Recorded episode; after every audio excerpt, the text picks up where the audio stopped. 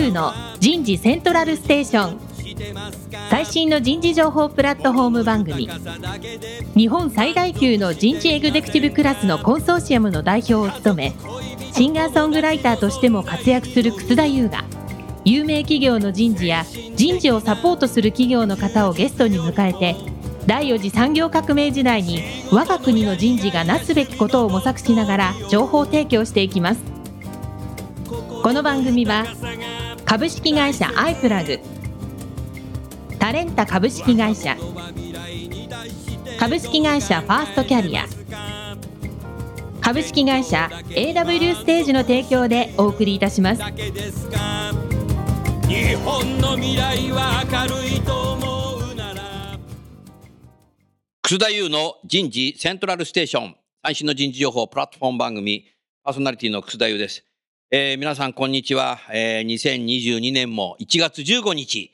えーになりましたけど皆さんいかがお過ごしでしょうか？もう落とそう気分ではなくてそろそろ仕事モードに切り替えてですね、えー頑張って今年も行きたいなってそんなふうに思いますのでどうぞよろしくお願いいたします。田村彩の健康ポイント。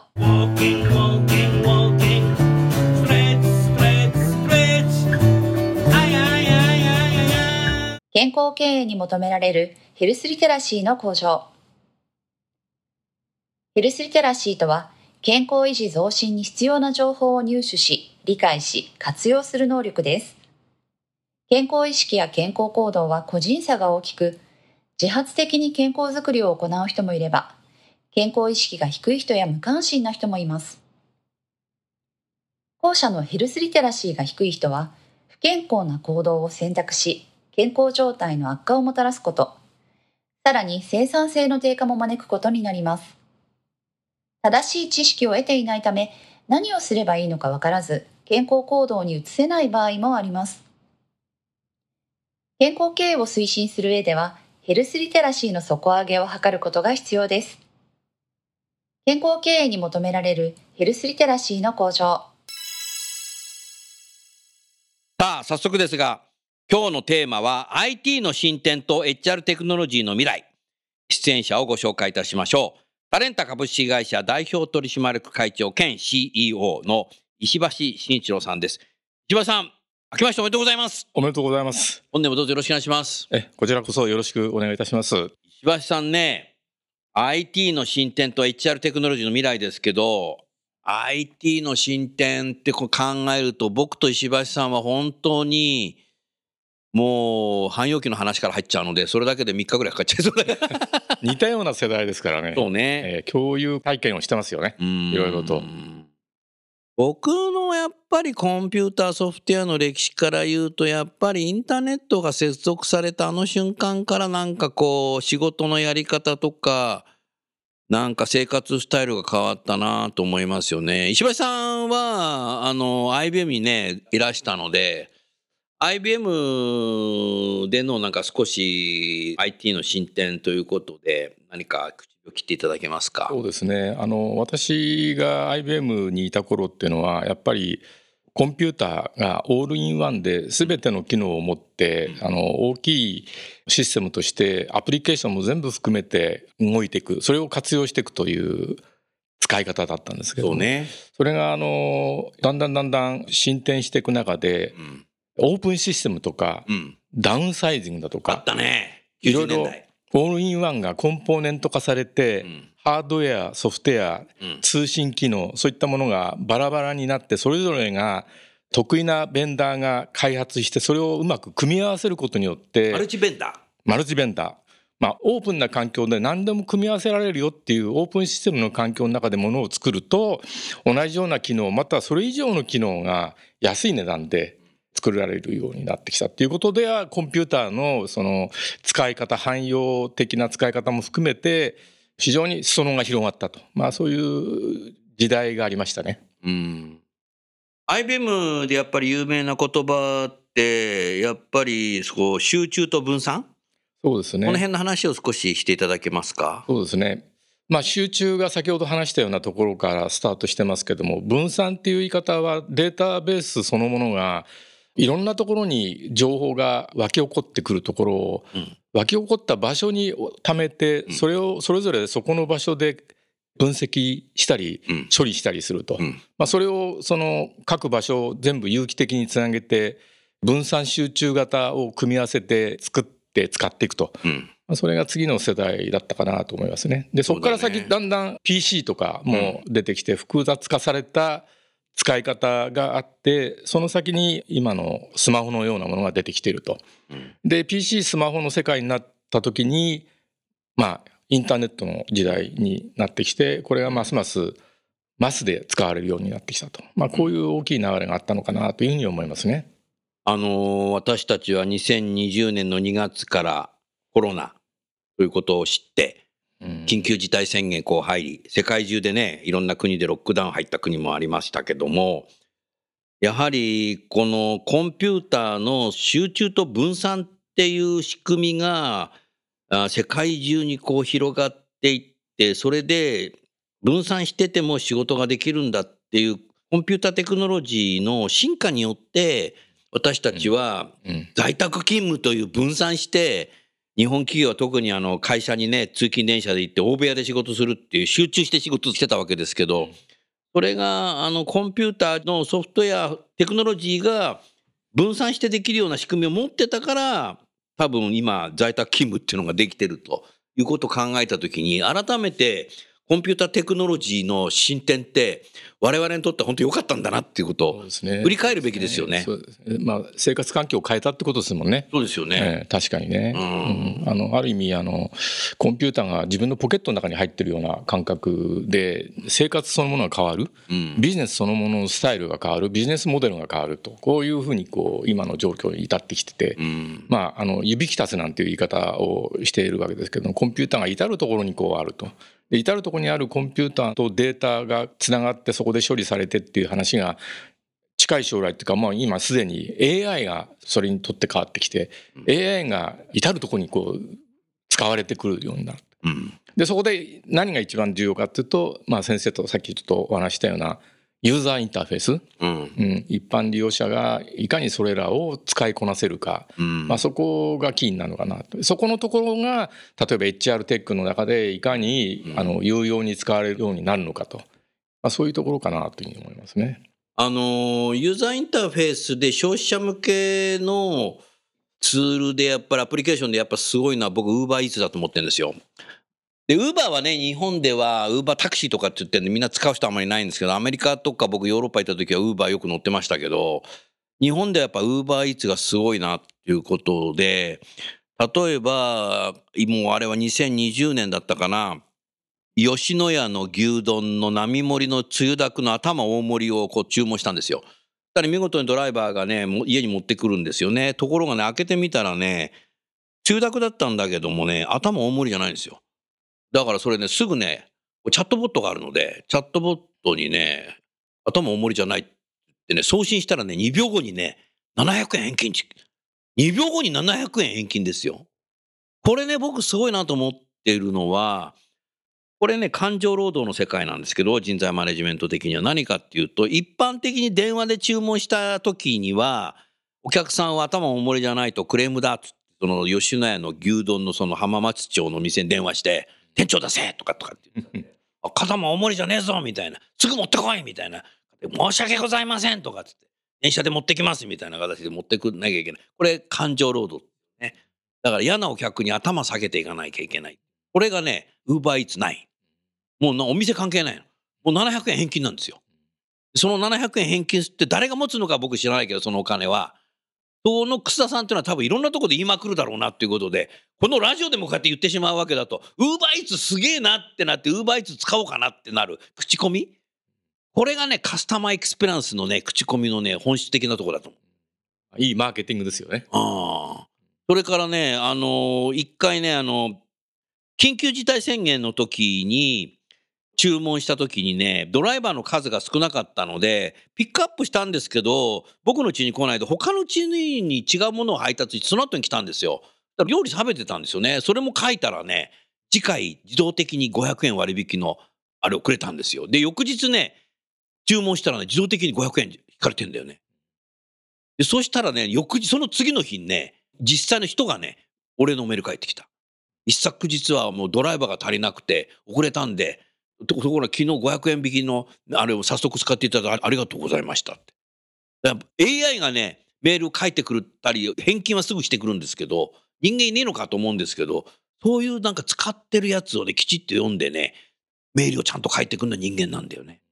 ですね技術的にはそういうこうやり取りのスピード感とか、うん IT が活用してんだけど結局それを使いこなして感情を左右させるのはその人のそのもののやり方って言いますかねそうだね。思いですからね、うん。うん、それが大事ですね。まあ、そういうね、うんおもてなしの世界が今できてうんいるわけですよ。うんだからこういうものがね、やっぱりすごいなっていうものが、企業の中の HR テックももっとそういうふうに作っていくといいなと思って。うんでね、2021年、去年の夏ぐらいかな、IBM の人材開発の責任者、今女性なんですけど、彼女と電話してたらね、楠田さん、今年全世界の IBM で、ユアメンターっていう仕組みができたって。何それって言ったらね、例えば自分のプロフィール入れる。だと日本だと新卒で学生、うん大卒から入ってきた時に、自分がどんな言語ができるとか、 TOEIC何点だとかいろんなことを入れると、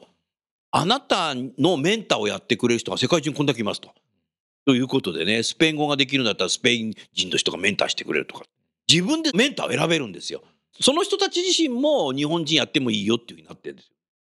そういう形でさ、メンターっていうとなんか人事がさ、先輩とこの人とつけてあげようとかやるんだけど、もう何も自動的で、自分のキャリアは自分で作るっていう IBM のカルチャー以前に自分のメンターは自分で探しに行くんだっていうのが自動的にリコメンドしてくる。これ IBM の仕組みすごいね。すごいですね。それってあれですもんね。一企業の枠を超えて、グローバルにうん社会インフラとしうんて必要なものがうん提案されて、それがこの技術的に提供できるっていう、そういう時代になってきちゃってるから、多分だから IBM さんだから社内でそういうことやってるものもそれを多分事業化で売り出したらすげえんじゃねえかなと。たまたまね三男がね大学1年生の時からスペイン人の人とねタンデムプログラムやってたんですよちょっとだけね。うん何かっていうとそのスペイン人のスペインに住んでる学生も同じぐらいの年代なんですけど日本に興味があって日本語勉強したらみたいな。うちの子供、スペイン語学部なのであ石橋さんと同じ学校のね。それでスペイン語で喋りたいって言うんでねズームかなんか使ってねスペイン語勉強して向こう日本語も教えてやってギブアンドテイク。うん、だから今のそれをタンデムプログラムっていうものもねこの IBM の社内のメンターと考えた時にそういうものもさもう自動的になんかね社会人になったメンター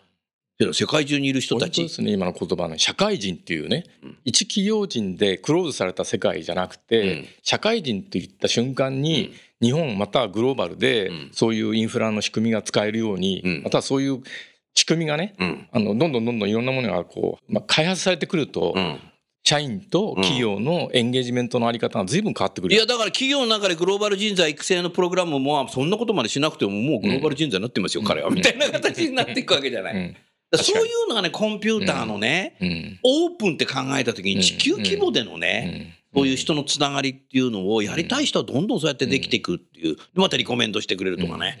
そういう時代が僕ね次来るんじゃないかなと。思うどうですかね？来そうですよね。そうですね。を外してるって感じですよ。だから一企業の枠にとらわれないような、うん。その過ごし方。そう。うん。だから雇用の形態も変わるかもしれないね。雇用っていうものがなくなってみんなインディペンデントコントラクターで業務委託で仕事しても、なんかできる時代っていうのはもうなんかもう目の前に来てるような気がするね。そうですよね。多様な人材が多様なその価値観を持ってる、うん。そういう人たちがうん。自分の人生をね、よりこう充実させるために、よりその自分の時間の過ごし方を楽しくやりたいことをやるって話になるとすると、うん。やっぱり一企業の中にとどまることだけじゃなくて、うん。そこの企業にはこういう貢献をすると、うん。それ以外の時間はこういう社会貢献をする、うん。そういう時間の使い方の多様的な選択肢、うん。これがあのなんか人生観の中でね、うん。なんか重要性を帯びてくるような気がしますよね。うん。それを実現するのが、まあ、一定の IT のテクノロジーがあってう、ん。うん、それが人材管理にどうヒットするか？うん。影響するか、うん。それをやっぱり企業人として考えないといけない時代が来るかもしれない。そうだね。だから次のステージは多分 AI と人間をどういうふうに組み合わせるかっていうのがこう重要になってくるうん。かもしれないなというふうに思いますよね。去年の10月30日にあの品川区に防音マンションができて新築のそこに僕引っ越したんですけども防音マンションってえっ？と思ったのが新しく新築のマンションに引っ越したので、あの、電波時計っていうのを買ったんですよ。で、電波っていうぐらいだから正確なんだろうなと思ったらね、電波時計はね、窓から入ってきてさ、壁にぶつかって時計に来るから、1ヶ月半でね、2分半ぐらい遅れたんですよ。ダメじゃん、電波時計みたいな。だから電波時計はなるべく窓に置いてくださいって誰か言ってたけど、そんな窓に置いたら見えねえよみたいなのがあるから、これでダメだなっていうんでね、アマゾンエコー買ったんですよ。で、アレクサ。まあ、正確ですよ。あの、Wi-Fi につながってるから。うんそういうふうに考えた時に、アレクサすげえなと思ったのが、明日の朝6時にアラームかけてくださいと、それで曲はビートルズねって言うとね、次の日の朝6時からビートルズの曲かかるんですよね。だからやっぱりね、明日は東京は晴れるのって言うと、明日は雨降りませんとかって教えるしね、いろんなことこう言ってくれるんですよね。だからそういうものが、やっぱりどんどん今度企業の中にも、どんどん入ってくる時代が来るんじゃないかなと思っていて、だからウーバーイーツも例えば、今から1時間後に吉野家の牛丼の並盛りを一杯、あの、ウーバーイーツで注文しといてって言ったら1時間後にちゃんと配達来るみたいな。アプリ使わなくても、喋ってるだけでも発注できんじゃないかなみたいな。そんな時代、もうまあ連動するでしょうねきっとね。来るよねう。んうん。あだからアレクサがまああれですよね先生の唯一の窓口になってそれが全ての自分の日常生活を左右する、うんそういう時代が来るかもしれないですね、うん。その中の一つに会社との仕事の関わりっていうのがあるかもしれないいやだから例えば会社の中の評価の過去の評価の経歴っていうのも例えば石橋部長っていうのが新入社員のあの楠田君の3年前からのなんかあの評価の履歴を見せてよとかってアレクサとかって言うとさなんかもうバーって楠田さんのなんか過去の評価のあれが出てくるとかさな全然これ打たなくてもキーボード打たなくても喋るだけでこう出てきちゃうみたいなの。もう目の前に来てますよね。ね早いですよねスピードが今まで50年かかったのが10年ぐらいでスピード感でどんどんどんどんテクノロジーが進展していくっていうふうによく言われますよね。ああ、うん50年かかったのがあの今のこのスマホの素晴らしいものがこの10年前ってどんなもんだったっけかなっていうと全然違ったじゃないですか。全然違ったよね。うん。でっかいパソコンだったですよね少なくとも。うん。ででっかいパソコンはでっかいコンピューターだったですから、うん。確かにね。うん。それは急加速でいっていて、うん。さっき言ったように指きたすで AI があちこちにばらまかれてだけど結局使うところの心の機微をしっかりと抑えるのはそこに人間がそのさっきのおもてなしの魂を つぎ込まないと AI にもそれを教え込まないと。うん。で AI を教え込むかもしれないけどそれ以上のことは AI は結論出してくれないわけですから。そうね。うん、やっぱりああくまでも最後の最後は、まあうん。人と人との心の触れ合いもものを含めてね、うん。うん、人が管理するっていうことになると思うんですけどね、うん。ビジュアルテック。うん。そのものを IT を活用するっていう。あの引っ越しをしたことによっていろいろ新しいものをいろいろこう買ったんですよ。ライトだとかね、あとはなんだろうちょっと電気製品のいろんなものを買ったんですけども6割ぐらいがねマニュアルはついてるんですけど、うん。説明書ね。言語ない。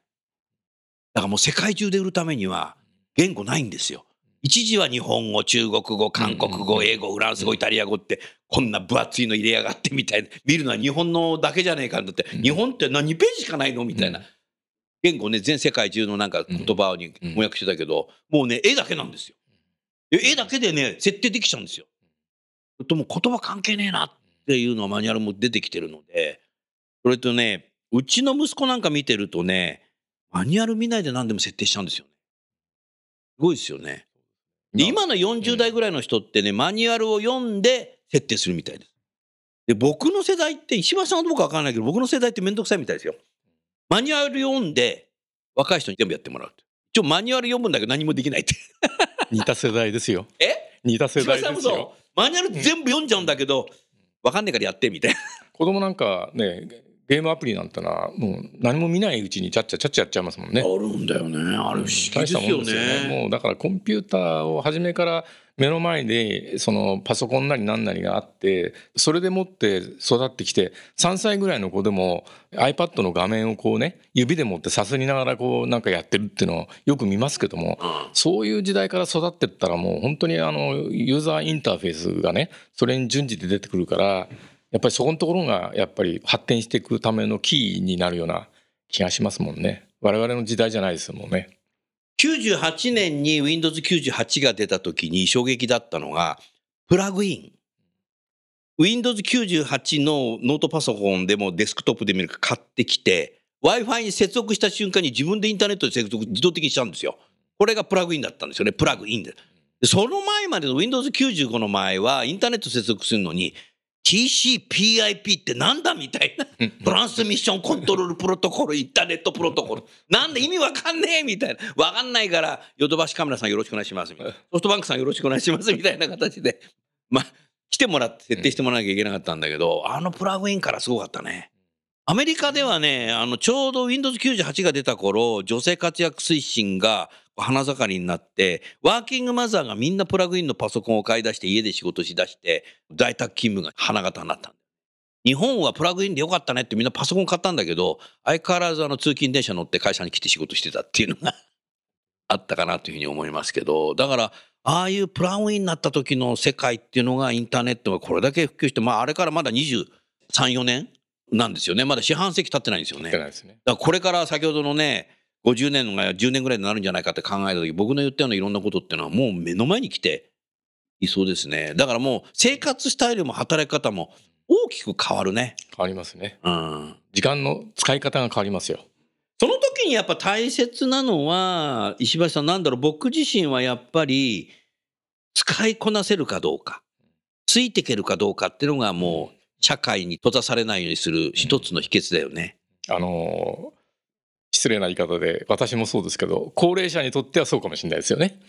うんでもみんな順番的に高齢者になるわけだから。うん、そうですよねだからそれにくっついていけるような関係性を常に作り続けていかないといけないし使ってもらえないと困るわけだから、うんやっぱりそれなりの対応をするようなユーザーインターフェースっていうのは常に開発し続けられるはずですよね。ああそうだね。うん、だから今だってスマホだって楽に使えるじゃないですか結構高齢の人も含めて。うん。これはやっぱりユーザーインターフェースが非常に簡単だしあの今回スマホを取り替えましたけどあの新しくなったね、それ。これすごいんですよ。うんうん接写できるんですよね。山行った時に、うんあの登山が好きなんで、うん山行った時にお花とか。高山植物があるんですおおあれこうカメラで撮る時に今まではこの接写レンズっていうのをわざわざくっつけてやってたんですけどあ今これはもうあれですか数センチぐらいまで近づけて、うん。鼻の細かいところまで画像がものすごい綺麗に撮れる。それだけでもユーザーインターフェースが簡単になった。いや、だからね、そのスマホのカメラが性能が良くなっちゃったからデジカメがもう売れないし、デジカメ撤退した電機メーカー結構ありますよね。うん、すごいよね。これあの切り替えたじゃないですか、うん。13に新しいやつに、うん。で切り替える時もこの横にこうやって置いといて、うん。じっと待ってればどんどんどんどん設定がコピーされていく自動的に？自動的にすごいな。お前昼寝してる間に終わっちゃうだからだんだんだんだんあの要するにその製品とかその周りのものがうん。高機能化したりどんどんどんどん IT で進歩していってもユーザーに対しては優しいインターフェースがね自動的に作るようになってそれでもって発展していくっていうかね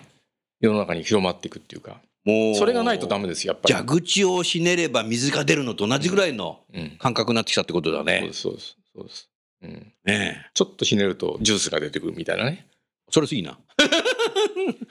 お酒も出てくるお酒も出てくるみたいな。ああ、もうそういう時代が目の前に来ているね。そうするともう生活スタイルは変わるなってのはわかるけども、仕事も変わりそうですね。ありそうですね。まあ今がまさにあの転換期ですもんね。リモートワーク、オンライン、ミーティング、物理的に人と会わない。うん逆にいい面はあの時空間超えて有効活用できるっていうこともあるけれども、やっぱり生の人間同士のコミュニケーションとか、ちょっと今日顔色悪いねとかってそういうこう大事なコミュニケーションが意図的にやらないと難しい時代になってきたっていうか人と人との心の機微をどう上手に維持するかっていうのがやっぱり企業の組織を維持するためのチームワーキングを、ね、醸成するための重要な要素じゃないですか。それがまあリモートワークでオンラインで人と会わなくなるっていうところに難しさはまだ一方あると。よしあしあるからそれをどう上手に折り合いをつけるかっていうのがあの企業の使命かもしれないですね。あの、今こう、メガネみたいのして 3D で見れるのあれなんだっけ？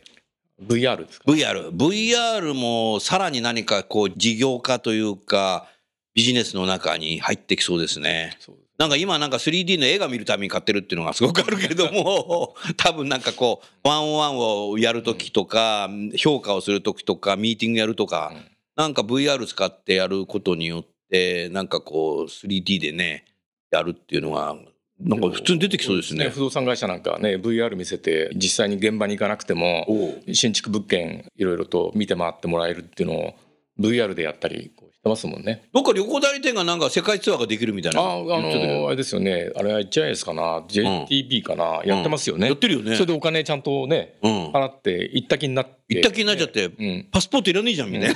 な。あの現地の人がね うん本当にあのリアルであの案内したり案内してくれるんでしょ？うん、あれ、すごいね。だから新しいサービスがそういうところでこうどんどん現出してきてるわけですよね。ねうん、だから時代時代最後にあのデューティーフリーでお、あの買い物もできるといいんだけどね。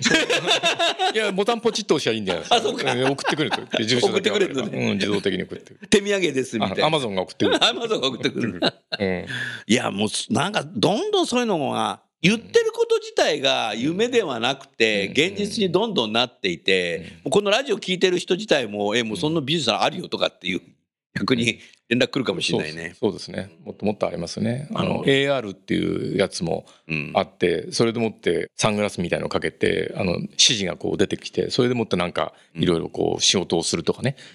あまあ実に世の中すごい勢いで変わっていくと思いますよ。そうそうそういう新しいテクノロジーで事業として参入しようというのが従来の重工長大含めた歴史のある企業の一事業部から出てくるのかそれともなんか学生ベンチャーみたいなのが出てきてやるのかそれともやっぱりシリコンバレーなのかなって考えた時に石橋さんどういうふうに考えてますか、いや希望としてはやっぱりあれですよね。ベンチャーがどんどんどんどん創出してくれるとありがたいなっていうふうに思いますよね。日本は特にそのあたりのところが弱いので、まあ、最近は少しずつ出てきてますけど私はあのサンブリッジ創業した時に20年前にあのベンチャーインキュベーションっていうことはいで投資して育成するっていうそういう仕事に関わってて。あそうでしたねうん、それであのたくさんの企業をアメリカに送れるぐらいのイメージを持ってたんですけどもやっぱりあのアメリカから日本に来る方が多いんですよ。多いんだよねよ。多いんですよ。ねヒガンドボルのは最初は日本なのにね。そうなんですようね。んうん。ここがやっぱり日本のこうもうちょっとこうなんですかねレギュレーションが多いのか日本の教育制度なのか、うん。チャレンジして失敗してもそれをあの認めてあげるみたいなね。失敗した数が多いほど価値ある人材だよみたいなそういうこうなんていうんですかね社会的社会風土っていうんですかイメージっていうんですかそういうものがなんか醸成されるといいなっていう気がします。うん、じゃないと出てこないですよ次に新しい人たち、若い人たちが。で若い人たちが希望を持ってないとダメじゃないですか。ずっとこの平成の時代あのね右肩上がりじゃなくて先生と我々の時代ってあの右肩上がりの時代を結構経験してるじゃないですか。そうね。昨年の夏にね、KDDI の副社長にお会いした時にね、面白いこと言ってくれたの草田さんね、あの、江戸末期に、パリとロンドンに、すでにね、海底ケーブルをね、ヨーロッパでは引いてたんだ。ええー、とか。その歴史がね、あの、去年4月1日に、多摩センターに KDDI の研修センターが出て、そのね、光、海底ケーブルのね、博物館もあるんですよ。それ見た方がいいよって言って、去年ね、僕見に行ったんですよ。まさにそうでしたね。だけどね、今ね、あれからね、もう何百年経ってるか忘れちゃいましたけど、江戸末期からね、数えるとヨーロッパは相当海底ケーブルやってたんですけども、今、海底ケーブルは日本は世界一になってます。うん、太平洋ですか。ん？太平洋。うん、それはだからあの NEC だとか KDDI とかで一生懸命やりながら、つまり去年オリンピックがあったので、オリンピックで生で世界中にテレビを配信するには海底ケーブル使わなきゃいけないみたいな。多くがね、日本のケーブルでやってる。で去年のあの大河ドラマ、晴天をつけ、渋沢栄一の見ていたら、面白いなと思ったんだけど、アメリカにはこんなものがあるって、なんだそれはと。ネジって言うんだ。これまで日本にはネジがなかった。ネジってなんだみたいな形で、アメリカからこれもらってきたみたいな感じ。番組言ってるんですよね。確かにね。でも今ね、日本は日本はネジってね、世界一日本大国なんですよ。うんまあ、中小企業作ってますけどね。だからネジがなかったらなんか物できないじゃん、今。だから考えてみたらさ、日本ってそうやってさ、まああの、黒船が来てたからとか鉄砲伝来から始まっちゃうとさ、長いんだけど、やっぱ最初なんかこうヨーロッパとかアメリカから基礎技術みたいなところ入ってくんだけど、それをキャッチアップしてさ、応用技術にしてさ、それを安定供給だとか、安全にとか、品質管理だとかっていうもんで、あっという間に何百年かかっちゃうんですけど、世界制覇することって何回も繰り返してきてんじゃない？だからそう考えたときに、この AI とか DX っていうのは常になんかね、日本は5年遅れてるとかって言われていてさ、毎年アメリカに行ったたんびに5年遅れてるから、え、5年も遅れてって5年なんて考えたらさ、地球3000回転もしてないわけだからさ、それね、僕取り戻せると思うよ。これからは。だからやっぱりこれからは、そのなんていうのかな、安定したもので製品のいいものをやっぱり作るっていうことだと人種的にやっぱ日本がやる方が絶対僕いいなって考えた時。多分ね日本の時代っていうのはまた来るんじゃないかなと思ってます。いかがですかね？もうそう思いますよ。うんそう思います。うんまあ、あとあのノーベル賞を取る人も結構多いじゃないですか。だから基礎技術っていうのも随分ときちんと過去やれてきてたはずなんですよね。ううんん、だからそれとあとはやっぱりその製造技術っていうことを関するとネジだとかベアリングだとか世界一ですよね。まあそういうのは日本人のその几帳面さとかそういったところがこの国民のその性質性格それがあのこれからあの生きてくるような時代が来ると思いますよ。うん。そうあってほしいですね。うん。期待したいですもん。常にねやっぱり日本ってなんか5年遅れてる5年遅れてるっていうふうにいろんなとこで言ってこのテクノロジーの世界もそうなんですけど、うん。先ほどねあの恵比寿であのサンドイッチを食べたんですよ。アイスティーを飲んだんですけどストローがねプラスチック。なんでまだプラスチック使ってんだなと思ったんですけどでアメリカをねその時食べながら思ったんですけど5年前にアメリカ行った時でどこのカフェもどこのねお店もねストローね紙だったね。で最初紙ばっかなんでアメリカが。紙のストローって噛んじゃうとさちぎれるんだよね。コーラ飲んでんの口の中紙まで飲んじゃったよみたいな最初できなかったんだけど。ねだから5年ぐらい前にはもうアメリカどこ行っても紙のストローになってんのに日本はいまだにねプラスチックなんだよね。5年遅れてるなと思ってんですよね。だからストローの世界考えてもね。だからやっぱりいつか日本がやっぱそういうふうにして多分世界一になってく遅いんだけどね。だからこのテクノロジーの世界もさっき言ったこと自体やっぱ日本の中でベンチャーができたりとか日本の中の企業が事業化でやっていくとかってそういうものを失敗してさせにならないように。日本はどうもねもうね平家源氏の時代から始まってね左遷っていう言葉がね日本史にまると必ずあるので一座の世界。腹切れみたいなとかね左遷されなかった人たちが偉くなっていくみたいな世界があるのでだからねおっかなびっくりやらない人がやっぱり多いんだけやっどぱりね敗者復活のあのルールがね欲しいですね。うん、うん。平の清盛だってあの島流しになったけど結局戻ってきてるからね、うん。まあアメリカなんかでも投資の世界なんかだとベンチャー立ち上げて失敗してる人ほどうん。価値つけられるみたいな。えそうなの？俺失敗しようかな今から。いやあのあいつは一回失敗してるから今度は失敗しないだろうっていうそういう期待値。それ学習じゃないだって。そうですそうです。そういう世界ってのはありますよコンピューターーのソフトでしたらそれ学習だもんね。として、うん、ありますあります。ああそうだ失敗からことって多いんだよね、ねそれを日本はもみ消しちゃうのが多いね。確かにね。まああの日本なんかはあの先ほどの海外から持ってきてうまく日本流に使いこなすっていう発想もあるんですけど、うん。またあのジャパンアズナンバーワンの話を昔よく先生としましたけど、うん。やっぱり HR の世界の中でも人をどう使いこなすかのかも含めて人間関係を構築するっていう意味では日本人って非常に長けてたはずなんでその長けてたはずをアメリカが一生懸命研究してうん。それをシステム化して今 HR のソリューションアプリケーションを作ってあの日本に持ってきている、うん。そういうケースが非常に多いわけいやですよ。多いですよ。もういろんなね、うん。人事の仕組みなんか人材マネジメントの仕組みとかね例えば360度サーベイなんてのはねもうね京都にねもうねあの350年ぐらい前からやってる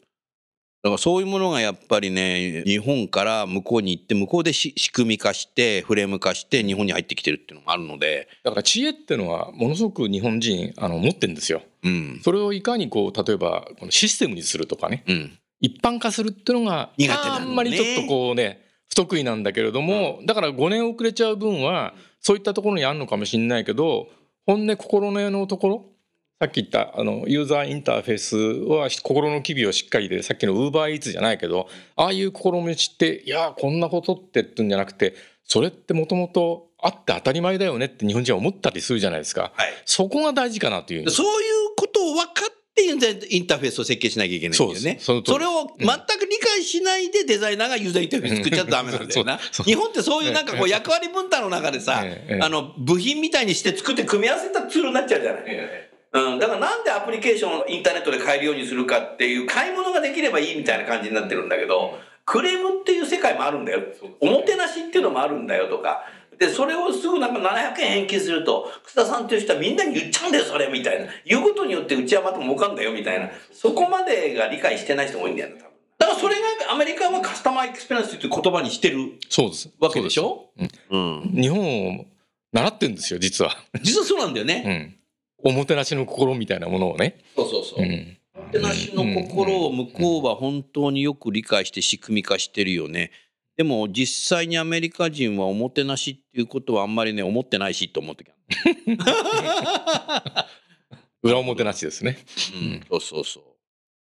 う。石橋さん相変わらずやっぱ山登りされてんの？はい。あのコロナがちょっとずつ収束しつつある状況の中でやっとあのバスにも乗れるし山小屋でも少し密を避けて止められるようになってきてるんでちょっとずつ登り始めてますね。山登りはいいけど山下りが嫌だな。足がガッあ危ないんですね。クンガックンってなって、山の事故の大半が下りですから、あそうなのやっぱり、うんうん、あの踏ん張れなくて転げちゃうとかね。うん登るのはなんとか頑張っていけるけど、で頂上まで登って安心しちゃって下る時に心が緩むわけですよ。あ気抜いちゃうとね。油断するんですよね。この油断のところに落とし穴があるから気をつけないといけない。麓まで降りるまでが家に帰るまでが、あーうん、家に帰る時の。油断ってね面白いなと思ったのが引っ越しをするときに引っ越し屋さんに30キロのスピーカー2台と30キロのスピーカー台2個を移動引っ越しするんだっていうことを言ってて2人で来たんですけども2人で持つのかなと思ったら30キロのスピーカー1人で持つし30キロの台も1人で持つんですよ。すごいですねとかって、いや、こんなの普通ですよとかって言うんだけど、え、ぎっくり腰とかならないんですかって少し仲良くなったんで話したんですよね。そしたらね、引っ越しの時はね、やっぱ気合い入れてるからさあ30キロ持ち上げるぞってやる時はね、ならないんだ。実はね、その人ね、もうね、25年引っ越し屋さんやってんだけど、くしゃみしたらね、ぎっくり腰になったこと。くしゃみはね、油断してたって。くしゃみするぞってする人あんまりいなくても、そんなこと考える前に出ちゃうので、だから意外とね、引っ越し屋さんでね、30キロのものを持つのってのは簡単なんだけど、くしゃみだけでね、ぎっくり腰になった。お山登りと山下りの違いと、なんか似てるよね、それ。似てますねで人生もあの順調な時ほど気をつけないといけない油断大敵とかって油断大敵企業もそうですよねあ、企業もそうだよな。うんあ企業もそうですねやっぱり企業で一番重要なのは成長過程にあって非常にいい時にリストラするとかうん、そうね。やってますもんねうん、やってる、ね。最近はさあ、あのまあ、今日のテーマ、これからね、IT テクノロジーがどう変わっていくんだとおいうことでしたけど、まあ、いろんなね、アイディア、発想を見たことも少し申し上げたけど、でも、確実にそんなものはもう目の前に来てるね。おっしゃる通りですねうん。だからやっぱ私たち人事は、働き方、社員の働き方あというものがどんどんこう変わっていくので、私としては一番やんなきゃいけないのは人事の下自体がそういうアプリケーションとか使いこなしてそういうものをどんどんやっぱ社内に導入して人事だけでまず導入してみてやってみて面白いものをやっぱり現場にどんどん展開していくっていうことと現場でもやりたがりの人にどんどんやってもらうっていうこことで一気になんか全社展開しようとするとさもうなんかウォーターフォール的な導入の仕方するので3年経ってもまだ導入してないんですか？うん。みたいな形になっちゃうぐらいだったらもう今月来月ぐらいにスモールスタートするっていうのがいいんじゃないかなと。そうですね。まあだから積極的好奇心を持ってあの人事の人がね頭の中でいやこれはダメだってすぐ結論出したがっちゃうような時代かもしれないんですけど。先読みしちゃうね。いやそうですね。だからね頭文化の時代で先見えないからね、先読みする人が多いんだよそうなんね。ですよ。先読みしすぎちゃうんですよね頭のいい人は。だけどやっぱり試してやってみようっていうそういう積極的好奇心を持って先進的でも取り入れて試してみようっていうそういう気持ちがうん。その会社の企業の中でもいろんな部門があるけれども人事部が率先して最先端のものを何か見つけようとするそういう好奇心の意識があっていいんじゃないかなと思いますよ。これからの好人事は。奇心ってやっぱり入社して浅い20代とか、まあ10年ぐらいの30代なんていうのは結構好奇心あるから、そういう発言って多分すると思う中で、そこに蓋をしないっていう上司が必要だね。まあ私はね、常日頃言ってるんですけども、もう今年ね、あの、平成生まれが33歳なんですよ。だから何かって10年後にはもうどこの会社の労務構成は、あの、昭和生まれよりも平成生まれの多くなってくるの、で私たち昭和生まれはもう平成生まれの人たちのアイディアをどんどん承認してあげて、やってみて失敗したってまあいいんじゃないの？みたいな形のことをやっていくっていうのは昭和生まれの人なんじゃないかなと思ってます。もちろんね昭和62年や3年の人も含めてうん。平成生まれとしていいと思うんですけどね。ええうん。まあやってみなはれの、ね、マインドが必要ですよね、うん、そうですよね。まあそういうふうにしてみないと、やってみないと分かんないもん。うん。そうなんですよ。一歩先はね一歩進まないと分かんない、分かんないね。うん、だけど立ち止まって考えてちゃダメですよね、ああ。うん、確かに山登りだって立ち止まって考えてるだけじゃ頂上行けないもんな。そうなんですよ、うん。いつの間にか頂上ついちゃいますから。一歩一歩歩いてりゃ、確かにね。うん。下向いて歩いてるだけでね。そう。大変かなと思っても、うん。一歩一歩歩いてりゃいいんですよ。なるほど。去年はどの辺山行ったんですか？あの秩父の山の奥の方にちょっと行ったりしましたね、おー。うん、あの百名山。2500メートルぐらいですあかね結構あるね。雪がちょっと積もってましたね少しあ、雪ね積もってんだ。若干積もってましたね。びっくりしましたけどね。去年は雪が多かったんですねきっとね、あ、そうなんだ。うん、出だしから出だしからね。富士山が結構雪でよく見えましたでしょ。あよく見えた雪,、ね。雪がいっぱいあるなと思って。ええええいや今年もあの雪が溶けたらどんどんどんどん登っていきたいなっていうふうに思いますよ。おーいいですね。やっぱりリフレッシュしないとまずいじゃないですか。頭頭のワークエリアをうん、イレーズするって言いますかね。う、ん。うん、さっきのワークインライフじゃないですけどやっぱり仕事を熱心にやる一方健康を維持しながら先生だと座禅やってますよね。座禅はね、去年はね、もう日本の大企業のエグゼクティブ、社長や副社長やもう専務や執行役員人事部長、60人連れてった。すごいですね。何に卒してんだろうなと思って僕。うんみ みんなシーンと黙ってるわけですね。うん。95%ぐらいの人がね、初体験うんでしたね。でも終わった後ね、あの畳がない人も多いので、でも会社に行ったら自分の席に座ったらね、朝、家でもね、10分間ぐらいね、こう目をつくぶって黙ってね、何もしない時間を作ってるんですよ。そうすると一日がね、心地よくスタートできると。あ気持ちが違ってくるんですね。違ってくる。だからやっぱね、うん座禅ってやっぱり一度でも経験した方が多分いいんだろうなと。マインドフルネスってね、もうこうじゃこう言うけど、うん。日本の座禅ですもんね。座禅ですよ、そうです。うん、そうですね。だ座禅と同じようなマインドだと思うんですけど、その山行ってさっきの一歩一歩命がけのところを一歩一歩やってる時はもう全く何にも考えてないですから自分の命がかかってるから次の一歩を踏み出す時にそこしか考えてないですからあそういう時間ってね重要なんだよね。山登りしながらさ、えっと今月予算行くんだったっけなってあのお客さんどうなったんだっけなってやって死んじゃいますね。山登りやってらんないよね。滑落ですね。いやだから僕が音楽やるのもそうだもん。だってギター弾きながら歌ってる時なんかさ、うん。うん。仕事のことなんかよよぎったら歌詞間違えちゃうもんね、うん。だからそこで先生もリフレッシュしてるんですよ頭の中。多分そうだよね。だからやっぱり非日常に入ってリフレッシュする何か空間を持つことが重要なんだよね。そうですそうです。うん。そこでリセットされると思うんですよやっぱりね、うん。いろんなノイズが。おっしゃる通りだね。それやっぱりだから座禅であり山登りであり音楽であり、そういうものを持ってる人っていうのはやっぱり重要ですよね。楠田優の Human Resource Music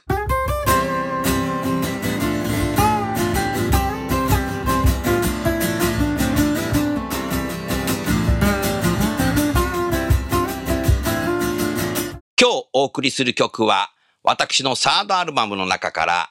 あなた育児なし、あなた育児なし。男性が育児に参画しないと女性がマミートラックに入ってしまいますよというメッセージソングです。それでは聞いてみましょう。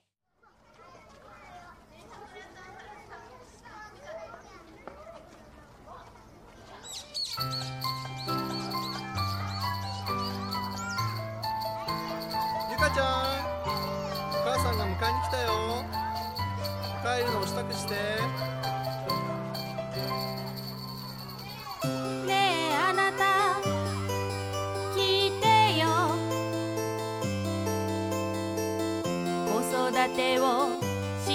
しい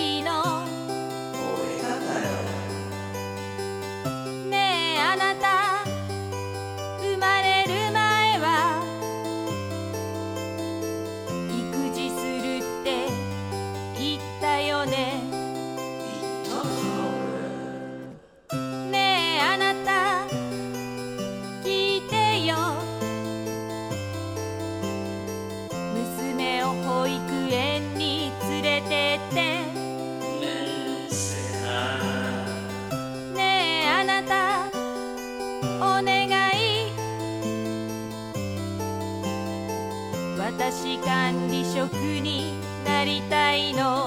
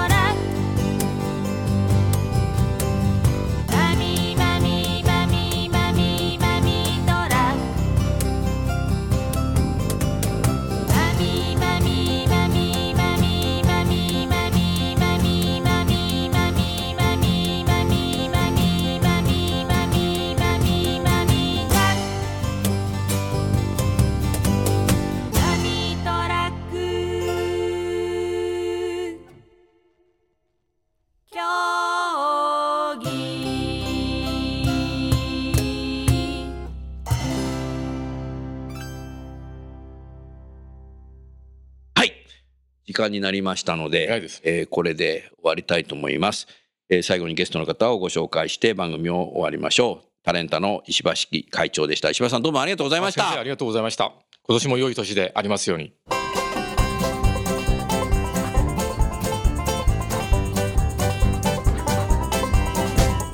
今日の番組はいかがでしたか？楠田優のサードアルバムの中から「輝け飛び出せグローバル人材」とともにお別れです。この番組は企業から学生に直接オファーを送ることができる新卒向けダイレクトリクルーティングサービスを提供する株式会社アイプラグ。